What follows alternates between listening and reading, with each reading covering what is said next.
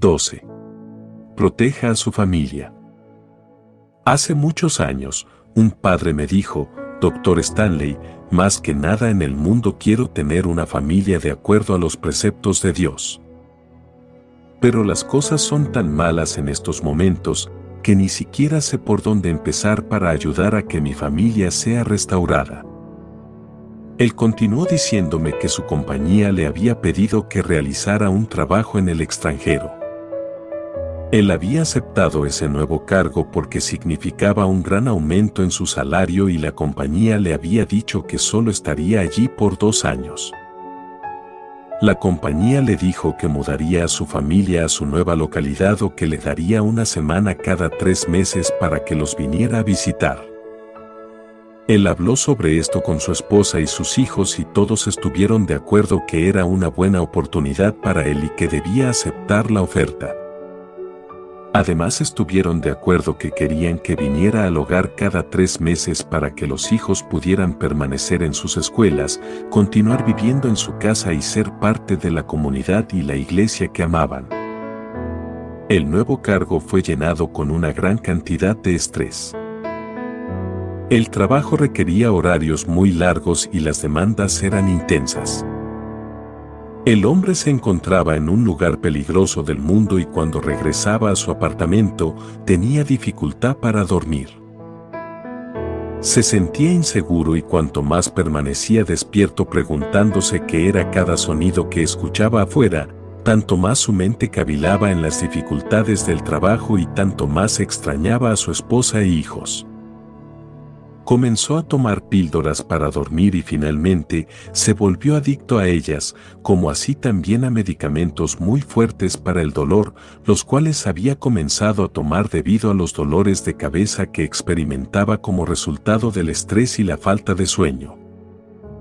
Era un mal ciclo de estrés y de falta de sueño y de demasiadas píldoras, me dijo.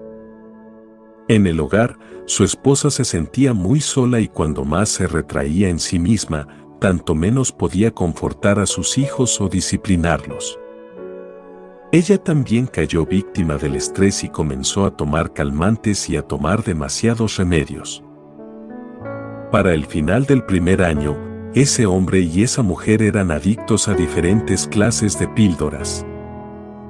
Los hijos adolescentes no pudieron manejar el estrés y la tensión de que el padre no estuviera en el hogar y que la madre no estuviera allí emocionalmente.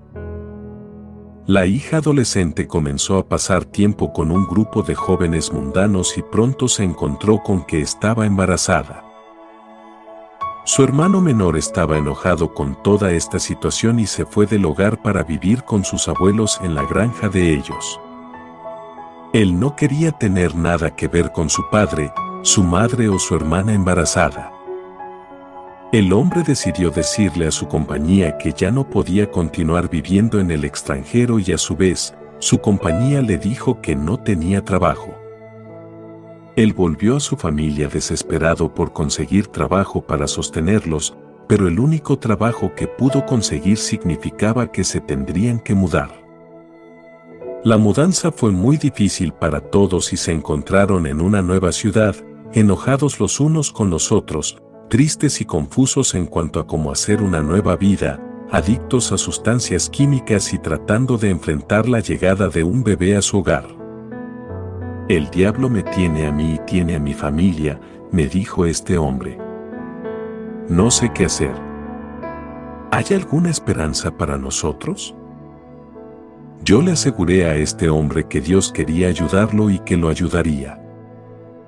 Yo le bosquejé lo que voy a compartir con usted. Pero también reconocí, a medida que él me contaba su historia, que la situación de esta familia no era tan diferente de la de miles de familias a lo largo de nuestra nación.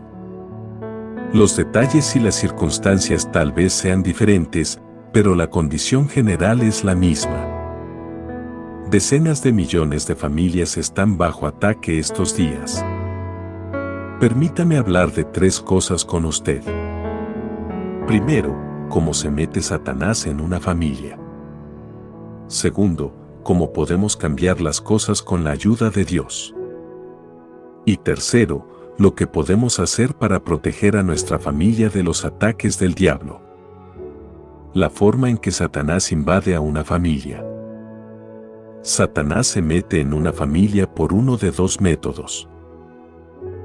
Puede invadir a una familia por un asalto directo, destruyendo las posesiones de la familia o atacando la salud de un miembro de la familia.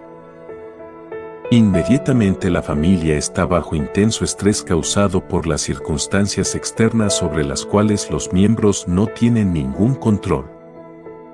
A menos que se guarden contra el diablo y lo resistan con su fe y la palabra de Dios, es probable que sean confundidos, heridos y se dividan.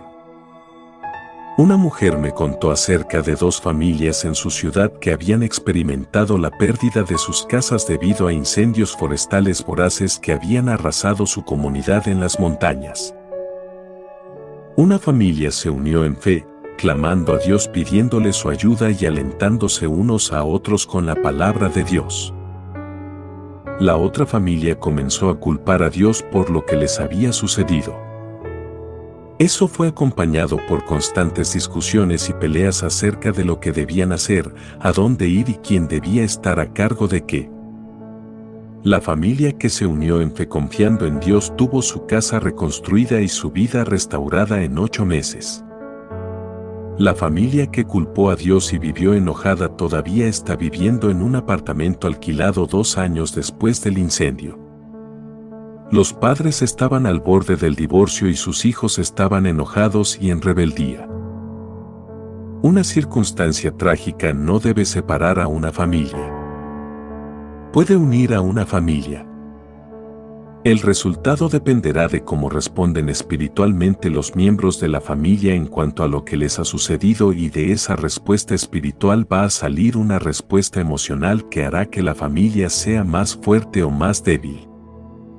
A veces el diablo no usa un asalto directo contra la salud o las posesiones materiales de una familia, sino que va a usar un ataque indirecto. El diablo tentará a un miembro de la familia a que peque y por lo general comienza con el padre. Si el diablo puede lograr que un padre peque, por lo general va de camino a esclavizar a la familia completa. El padre lleva la responsabilidad final del bienestar de su familia si él permite que literatura pornográfica entre al hogar, si permite que se mire violencia en la televisión o videos llenos de escenas sexuales gráficas, o permite que ciertos productos químicos se guarden en el refrigerador o en los gabinetes, él abre la puerta al pecado. Un hombre joven me dijo que su familia había dejado de asistir a la iglesia cuando su padre comenzó a jugar al golf.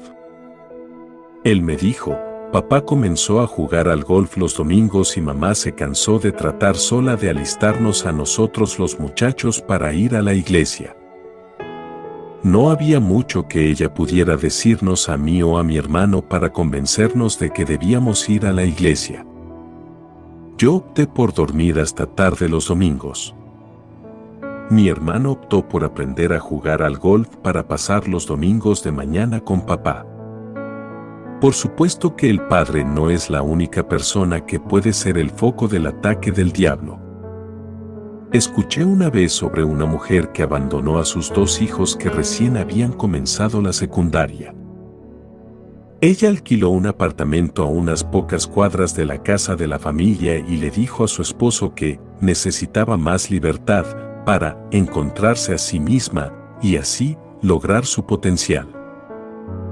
Esta madre y esposa había creído una mentira del diablo de que los propósitos de Dios para ella serían alcanzados mejor aparte de la familia que Dios le había dado.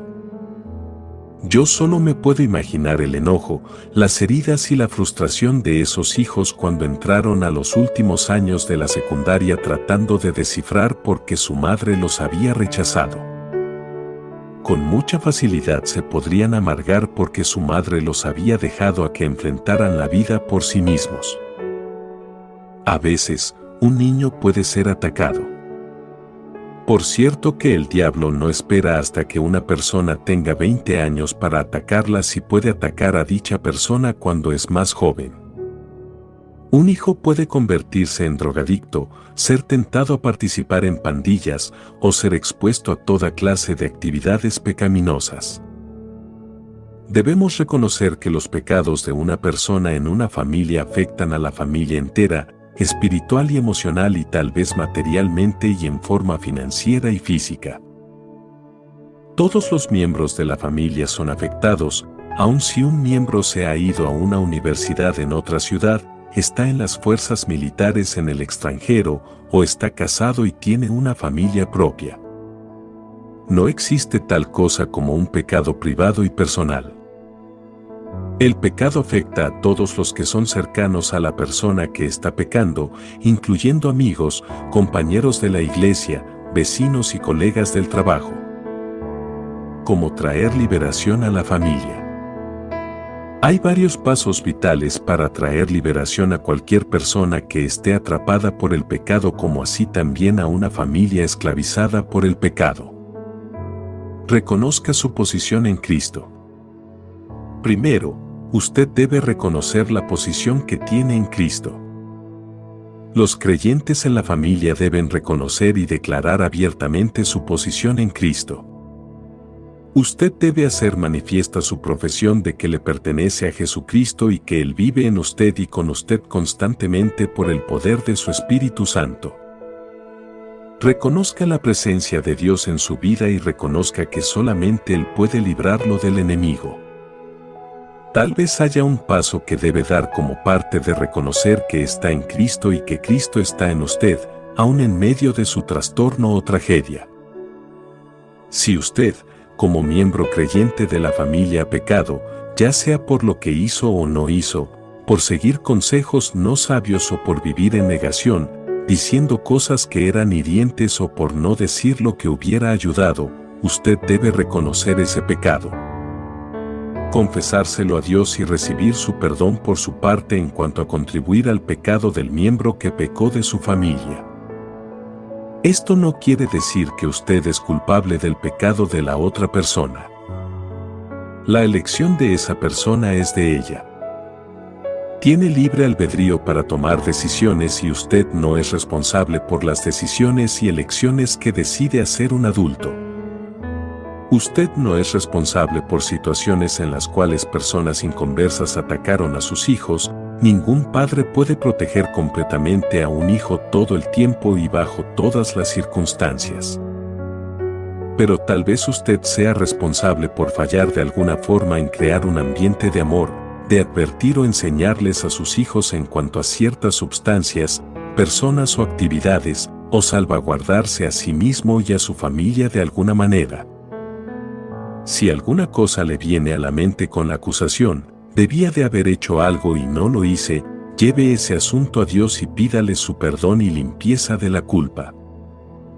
Acepte y reciba el perdón de Dios para que pueda tomar una posición valiente, estoy en Cristo y Cristo está en mí.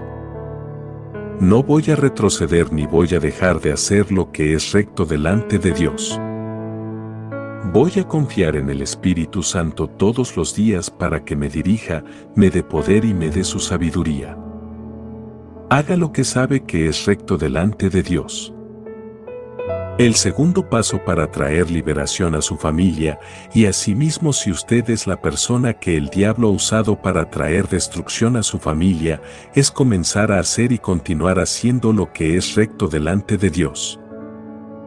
Hace poco un hombre me dijo que cuando hizo un nuevo compromiso de seguir al Señor, él supo que tenía que hacer cinco cosas, dejar de mirar videos que contenían violencia, tomar una clase para aprender a manejar el enojo.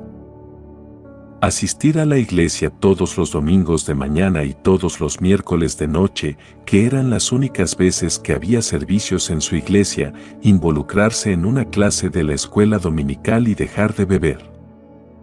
¿Cómo supo que esas eran las cinco cosas específicas que tenía que hacer? Le pregunté. Dios me dijo que esas eran las cosas que necesitaba comenzar a hacer para edificar disciplina en mi vida y obtener la sabiduría que necesitaba. Él agregó dos cosas más un mes más tarde, me dijo. ¿Cuáles fueron? Dios me dejó bien claro que debía disciplinarme para leer la Biblia por lo menos 20 minutos por día. Y orar por lo menos 10 minutos por día, mayormente alabándolo y escuchándole después de haber leído la Biblia. ¿Está todavía haciendo esas cosas?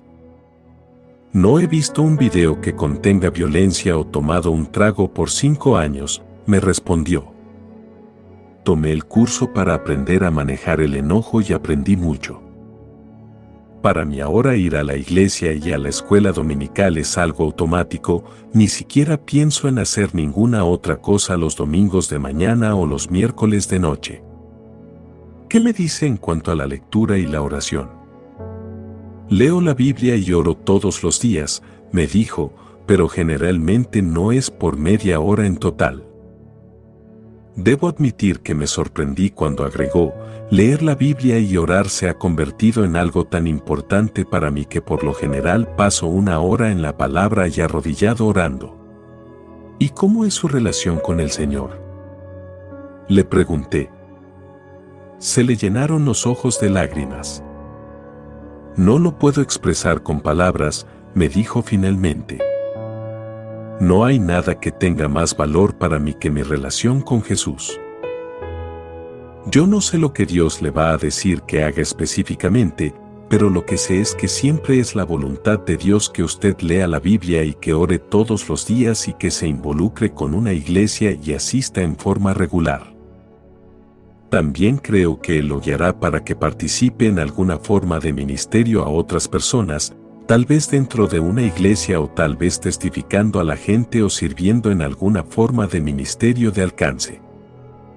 Los creyentes han seguido estas disciplinas cristianas básicas desde el mismo principio de la iglesia y no hay sustituto para ellas.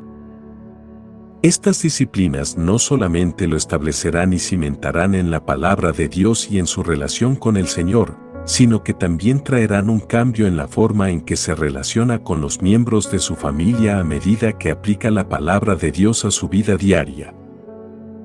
Dios quiere que su palabra nos cambie, renueve nuestra mente, cambie nuestros hábitos, fortalezca nuestro autocontrol, aumente nuestra habilidad de expresar amor, renueve nuestra disposición de perdonar y mostrar misericordia y agrande nuestra capacidad para el gozo, la paciencia y la amabilidad la palabra de Dios, la oración y una dependencia diaria en la obra del Espíritu Santo en nosotros produce carácter piadoso. Tal vez su familia no se una a usted inmediatamente en estas disciplinas, pero usted debe establecer estas disciplinas para sí mismo, sin importar lo que los miembros de su familia digan o hagan. Aun si se burlan de usted, continúe haciendo lo que sabe que son las cosas correctas que debe hacer en su caminar con el Señor. Creo firmemente que cuanto más otros miembros de la familia lo vean seguir a Cristo de esas formas prácticas, diarias, van a sentirse redarguidos de que ellos también necesitan adoptar esas disciplinas. Tanto como le sea posible hacer, limpie su hogar de todos los objetos y prácticas paganas. Si usted es padre o madre, reconozca que tiene autoridad sobre todo lo que se trae dentro de su hogar. Usted tiene la autoridad de controlar lo que se lee, lo que se ve, lo que se escucha y lo que se consume. Mientras tanto usted es responsable de un hijo, no solamente legal y financieramente, sino como el padre o la madre de un hijo bajo su influencia en su hogar, usted tiene autoridad sobre lo que ocurre en su hogar. Tal vez tenga que limpiar su refrigerador y los estantes de la cocina, remover algunas cosas de sus libreros, estantes de discos compactos y lugares donde guarda los videos, quitar algunos carteles y deshacerse de algunos artefactos. Pídale a Dios que le revele todo lo que debe limpiar de su hogar. Ore por su familia comience a orar de forma concertada por usted y por los otros miembros de su familia que están involucrados en comportamientos pecaminosos. Ore de estas formas, ore en el nombre de Jesús. El Señor nos ha dado su nombre para que lo usemos. Jesús les dijo a sus discípulos, y todo lo que pidiereis al Padre en mi nombre, lo haré, para que el Padre sea glorificado en el Hijo. Si algo pidiereis en mi nombre, yo lo haré. Juan 14, 13 a 14. Orar en el nombre de Jesús no es simplemente decir, en el nombre de Jesús, al final de una oración. Orar en el nombre de Jesús es orar lo que oraría Jesús a favor de usted.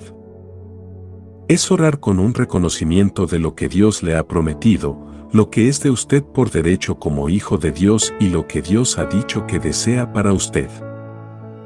Ruegue que la sangre de Jesús esté sobre sus vidas. Apocalipsis 12:11 nos dice que los santos en el cielo son los que le han vencido al diablo por medio de la sangre del cordero y de la palabra del testimonio de ellos. Orar que la sangre de Jesús esté sobre su propia vida y sobre las vidas de los miembros de su familia es venir delante del Señor y declarar, Tú, Señor Jesús, moriste por nuestros pecados para que podamos tener una relación con Dios el Padre. Tu sangre vertida nos limpia de todo pecado. Te pido que me limpies y que limpies a mi familia de toda iniquidad. Te pido que nos protejas del mal, que nos redimas y que nos uses totalmente para tus propósitos.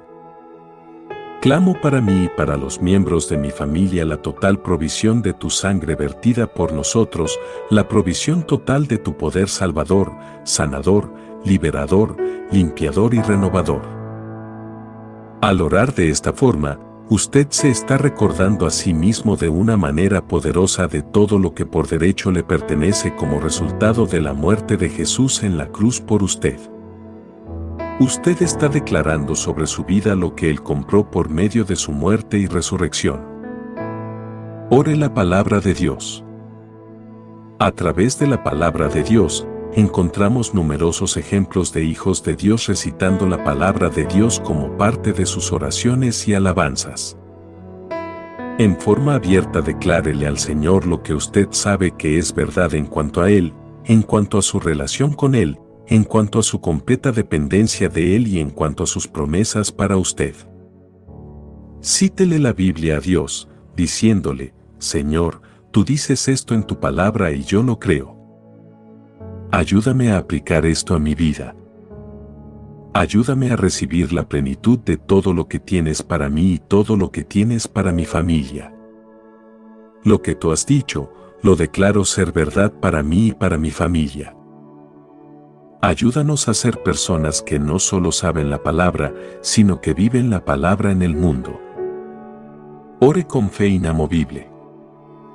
La Biblia nos dice que debemos orar con fe inamovible, sin dudar, creyendo firmemente que Dios va a cumplir su palabra y que Él será fiel en su relación con nosotros. Orar con fe es creer que el Señor que ha comenzado una buena obra va a continuar esa obra hasta que sea completada. Vea Santiago 1.6 a 8 y Filipenses 1.6. Pida diariamente la ayuda del Espíritu Santo. Nunca asuma que puede hacer todo o lograr la sanidad suya o de los miembros de su familia por medio de su propia fuerza, oraciones o fe. Pida a diario la ayuda del Espíritu Santo. Declare en voz alta su confianza en que Él hará la obra en usted, a través de usted y alrededor de usted. Someta su voluntad a la voluntad del Señor a medida que ora, no lo que yo quiero, sino lo que quieres tú. Sea valiente en su testimonio acerca de Jesús. Su testimonio no se basa en lo que usted cree, en lo que ha hecho o en lo que está haciendo. Su testimonio se basa en quién es Jesús en su vida, lo que Él ha hecho a favor de usted y lo que Él desea hacer en usted, en su familia y a través de usted y de su familia a otros en su comunidad. Cuando usted escucha que un miembro de su familia dice una mentira, hable la verdad de la palabra de Dios. Cuando escucha declaraciones de duda acerca del amor de Dios o acerca de la provisión de Dios, hable la verdad de la palabra de Dios. Cuando escucha que un miembro de su familia usa el nombre del Señor en vano, hable la verdad acerca de quién es Jesús, quién es Dios y quién es el Espíritu Santo. No se permita sentirse cómodo con solo este pecadito en su familia. Un poquito de arsénico echa a perder un plato de comida, un poquito de cianuro envenena una gran cantidad de agua. El pecado produce la muerte. Contamina, infecta y destruye. No permita que se desarrolle tolerancia por ninguna cantidad de pecado en su vida o en las vidas de sus seres queridos. Si usted se permite sentirse cómodo con el pecado, muy pronto comenzará a defender la presencia del pecado, a justificarlo y a darle lugar. Trate con esos asuntos que sirven de fundamento para la disposición de una persona de pecar o actuar en rebeldía. Como protegerse a ese y mismo y a su familia. Todas las cosas que le he instado a que haga en la sección anterior también se aplican a su protección y a la de su familia contra el pecado, confiese abiertamente su posición en Jesucristo. Alabe al Señor a menudo y reconozca su amor, provisión y protección para usted. Confiese su posición en Cristo, agradeciéndole por salvarlo, por librarlo del mal y por hacer que todas las cosas obren para el bien de usted. Haga lo que sabe que es correcto delante de Dios. Establezca disciplinas que involucran a los miembros de su familia, individual o colectivamente y desarrolle un modelo de alentarse los unos a los otros para mantener esas disciplinas, ore por su familia y con su familia. Deje que los miembros de su familia lo escuchen a usted orar por ellos mencionando sus nombres delante del Señor. Sea valiente en su testimonio acerca de quién es Jesús en su familia y quién es Él en su vida personal. Además de estas cosas, lo animo a que cree lo que la Biblia llama un cerco de protección alrededor de los miembros de su familia. Un cerco protege lo que se encuentra dentro de él y mantiene a los animales de rapiña y a los ladrones afuera. Vea Job 1.10. En forma específica pídale al Señor que envíe a sus ángeles a guardar y proteger a cada miembro de su familia todos los días lo animo a que aprenda de memoria el Salmo 34. Este salmo está lleno de versículos que puede orar por los miembros de su familia todos los días. A través de cualquier día, cuando un miembro de su familia le viene a la mente, alabe a Dios por esa persona y ore que Dios derrame en ella sus más ricas bendiciones. Pero, tal vez diga usted, ¿cómo voy a orar cuando no sé nada específico sobre lo que orar? Siempre puede orar que la persona tenga la actitud correcta, haga las elecciones y tome las decisiones correctas, se involucre en las actividades correctas. Se asocie con las personas correctas, lo cual no tiene nada que ver con el statu quo social, sino que tiene que ver con lo que es justo y piadoso delante de Dios. Diga lo que es justo, especialmente lo que le agrada a Dios. De todo corazón le recomiendo que lea Colosenses 1, 9 a 14. Esta oración es la palabra de Dios. Como la palabra de Dios, expresa completamente lo que Dios desea hacer en nuestras vidas y en las vidas de aquellos que amamos. Contiene la voluntad de Dios así que podemos orar la voluntad de Dios con valentía y fe. Lea esta oración lentamente, haciendo pausas para intercalar su nombre o el nombre de un ser querido periódicamente en las frases de esta oración, por lo cual también nosotros, desde el día que lo oímos. No cesamos de orar por vosotros y de pedir que seáis llenos del conocimiento de su voluntad en toda sabiduría e inteligencia espiritual, para que andéis como es digno del Señor, agradándole en todo llevando fruto en toda buena obra y creciendo en el conocimiento de Dios, fortalecidos con todo poder, conforme a la potencia de su gloria. Para toda paciencia y longanimidad, con gozo dando gracias al Padre que nos hizo aptos para participar de la herencia de los santos en luz, el cual nos ha librado de la potestad de las tinieblas y trasladado al reino de su amado Hijo, en quien tenemos redención por su sangre, el perdón de pecados. Qué tesoro tan grande de aliento, amor y sabiduría se encuentra en esta oración. Dios nos dice muy directamente que Él desea darnos estas peticiones de nuestro corazón, Dios quiere que seamos llenos del conocimiento de su voluntad en toda sabiduría y entendimiento espiritual. Dios quiere que nuestro caminar sea digno del Señor, que le agrade totalmente. Dios desea que demos frutos en toda buena obra. Dios quiere que lo conozcamos mejor cada día. Dios quiere que seamos fortalecidos con todo poder, según el glorioso poder del Espíritu Santo que obra en nosotros.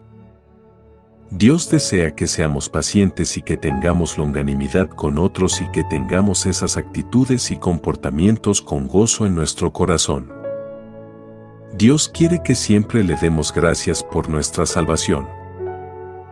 Dios quiere que siempre estemos conscientes de que hemos sido librados del poder de las tinieblas, del enemigo de nuestra alma, y que hemos sido redimidos por la sangre de Jesús. Dios quiere que vivamos en un estado continuo de perdón, confesando frecuentemente nuestras faltas a Dios y recibiendo el perdón de nuestros pecados, para poder caminar en pureza y en una vida renovada continua. Cuando oramos lo que Dios desea, podemos orar con confianza de que Dios va a responder a nuestra oración. Y podemos estar seguros de que los que caminan en sabiduría van a hacer las elecciones correctas. Aquellos que buscan caminar según los deseos de Dios guardan los mandamientos de Dios y, por lo tanto, están en una posición de recibir la plenitud de las bendiciones de Dios.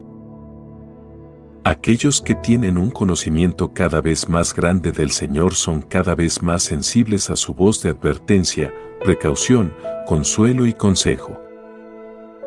Cuanto más fuertes seamos en el Señor, tanto más mostraremos su carácter al mundo.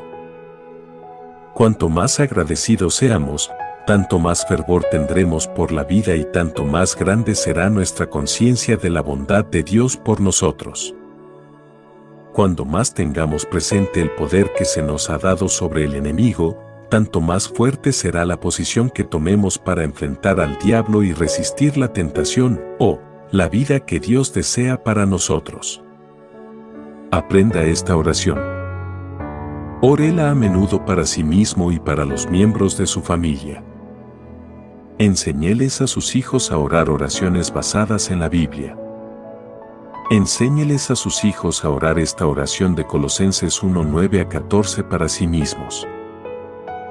Enséñeles por medio de su ejemplo y también adiéstrelos para que diariamente le den gracias a Dios por todas las cosas buenas que les pasan a ellos y que alaben a Dios por quien Él es en sus vidas y por lo que Él ha hecho por ellos y que le pidan a Dios las cosas que necesitan. Enséñeles a sus hijos a que confíen en Dios en todas las cosas, a que abiertamente profesen su relación con Él y a que sean valientes en su testimonio acerca de quién es Dios y lo que Dios desea hacer en el mundo. Enséñeles a sus hijos a orar pidiendo entendimiento cuando leen la palabra de Dios. El objetivo del diablo es alejar a sus hijos de Dios, frustrar a la edad más temprana posible los propósitos de Dios para las vidas de ellos, lograr que nieguen a Dios y finalmente destruirlos. Si usted no instruye a sus hijos en cuanto a las estrategias del diablo y las formas en las cuales deben responder a la tentación, ¿quién lo hará? Por cierto, que la sociedad no lo hará. No conozco a muchos adultos hoy en día que si fueran adolescentes en estos momentos, serían capaces de resistir el bombardeo de mensajes que están llenos de pasión sexual, sensualidad, inmoralidad, violencia, contemporización, corrupción y falta de verdad. Usted debe enseñarles la verdad a sus hijos y adiestrarlos a usarla. Que sus hijos lo escuchen orar por ellos en voz alta no envía a sus hijos a una sociedad y a un sistema general educacional sin orar por ellos y con ellos. Un niño jamás es inmune a las tentaciones del diablo. Sus hijos enfrentan el asunto de las relaciones sexuales, las drogas, las balas y las bombas. El mundo al cual van todas las mañanas está marcado por el mal, incluyendo pervertidos sexuales, personas que raptan y traficantes de drogas.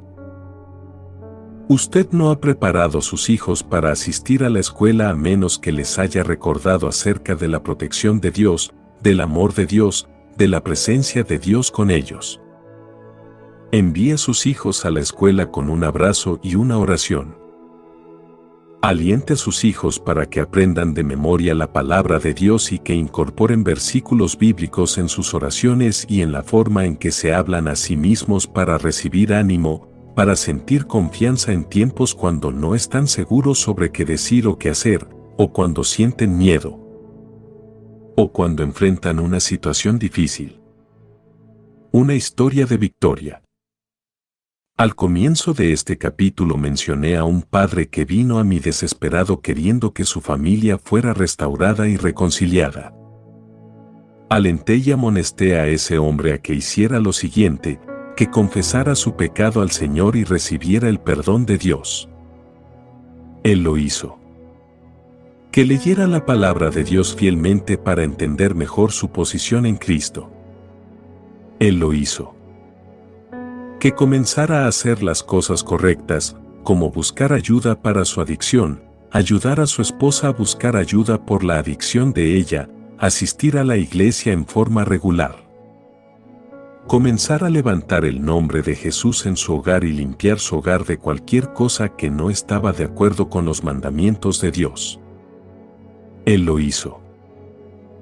Que orara diligentemente y orara mucho por su esposa y sus hijos. Él lo hizo. Ese hombre hizo lo que sabía que era el plan de Dios para la protección de su familia.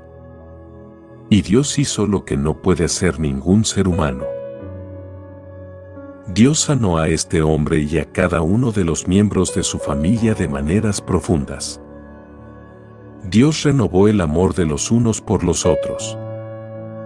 Dios restauró sus almas y los hizo fuertes en su fe. Lo que Dios hizo en sus vidas continúa hoy, casi 20 años más tarde. Lo que Dios hizo por ese hombre, lo puede hacer por usted, como individuo y como familia. Dios no quiere verlo a usted caer víctima del diablo. Dios va a mover el cielo y la tierra para ayudarlo a usted a resistir las tentaciones del diablo, a apagar los dardos de fuego del diablo y a estar firme en Jesucristo. Confíe en Dios para ayudarlo hoy. Conclusión. El enemigo va a atacar. No es un asunto de sí, es un asunto de cuándo. Y cuando el enemigo ataca, Dios también provee, no en medida igual, sino que con mayor fuerza y mayor autoridad. Nuestro papel es abrirnos para recibir todo el poder de Dios que obra para nuestro beneficio. Nuestro papel es reconocer que cuando suceden cosas malas en nuestras vidas, hay un maligno detrás del mal, hay una fuerza detrás de los hechos malos de los hombres y las mujeres. El deseo del diablo es robarle a usted, destruirlo y finalmente separarlo de los propósitos de Dios y de la presencia de Dios. El deseo de Dios siempre es que usted experimente una vida plena y satisfactoria en esta tierra y la vida eterna en el cielo. Colóquese totalmente del lado de Dios, que es siempre el lado ganador. Pídale a Dios que frustre los planes del enemigo y pídale a Dios que lo ayude. Confíe en que Él lo hará. Pídale a Dios que lo libre de cualquier lazo que lo haya atrapado. Pídale que lo libre de las cosas que continuamente infunden el debate en sus conversaciones, la división en sus relaciones, la duda en su fe o la decepción en su manera de pensar. Hable la verdad de Dios a su corazón y a su mente. Cuando el enemigo lo ataca, Pídale al Señor que lo ayude a discernir tan claramente como sea posible la naturaleza de la situación. Pídale a Dios que lo ayude a ver y a comprender como Él ve y comprende y luego realizar juicios justos y elecciones correctas.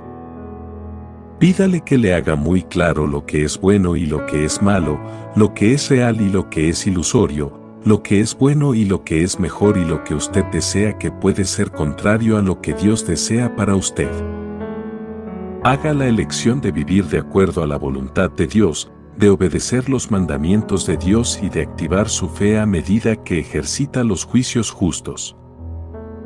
Cuando el enemigo le envía dardos de fuego de temor, culpa, lujuria, enojo, orgullo y otros pensamientos impíos a su mente, niéguese a permitir que se asienten en su mente.